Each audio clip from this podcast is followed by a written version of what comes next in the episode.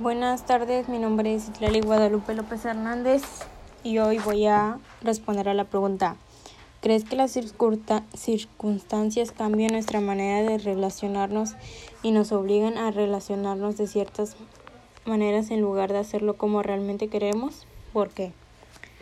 Yo pienso que no, porque tú decides cómo quieres ser y lo que tú quieres, al menos de que haya ciertas reglas o leyes que cumplir, que eso claro, pues puede que no no sea como realmente lo quieres, pero te puede ayudar a no dañar a terceras personas ni a los que tú, tú quieres para hacerles un mal o algo así.